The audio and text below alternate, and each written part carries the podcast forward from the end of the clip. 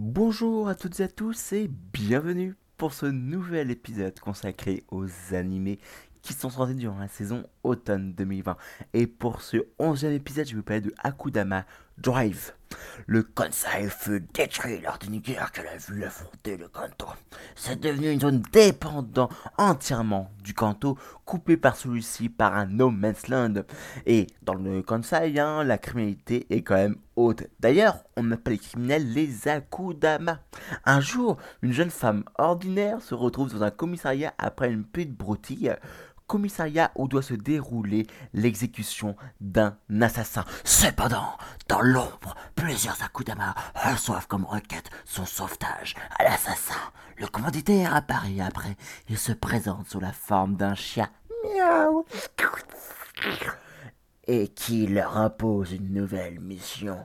Braquer le Chikansai, le seul lien entre le Kansai et le Kanto, et qui est vénéré pour récupérer un coffre fort.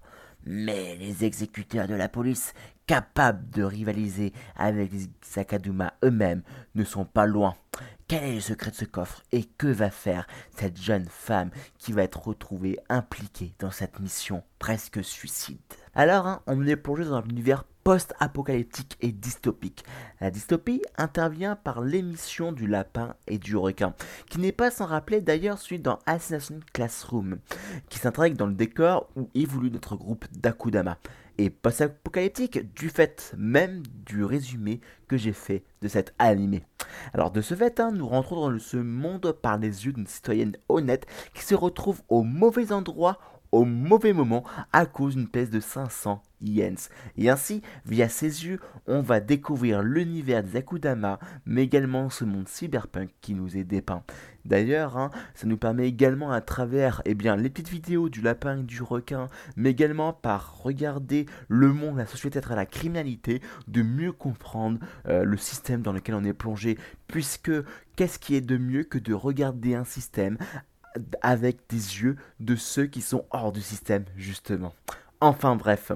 Mais je dois vous prévenir, c'est un monde sale. La chef des exécuteurs est impitoyable et n'est pas sans rappeler la directrice du bureau de la sécurité publique de Psychopath d'ailleurs, même si elle a un peu plus euh, de biceps, un peu plus costaud et surtout, eh bien, euh, elle rentre sur le terrain et pim pam pam pum pim.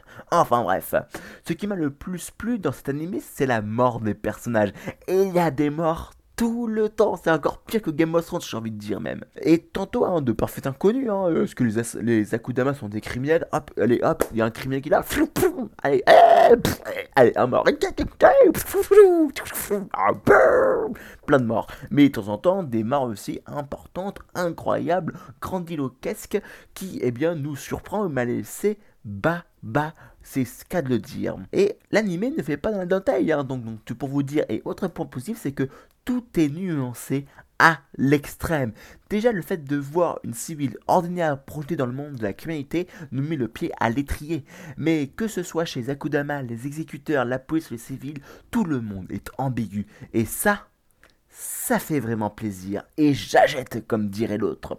Alors j'avais fait une critique que je trouvais plutôt originale avec The God of the High School, hein, d'ailleurs hein, je l'avais dit également dans la critique en podcast ou en vidéo, hein, que ce soit sur votre chaîne distributeur de podcast préféré ou sur ma chaîne YouTube euh, de High School, où je disais globalement euh, que l'opening nous faisait un peu rentrer dans un univers de combat combatif puisqu'il pouvait nous faire rappeler celui des, laser, des laser games, des laser games où on est comme ça, boum boum boum.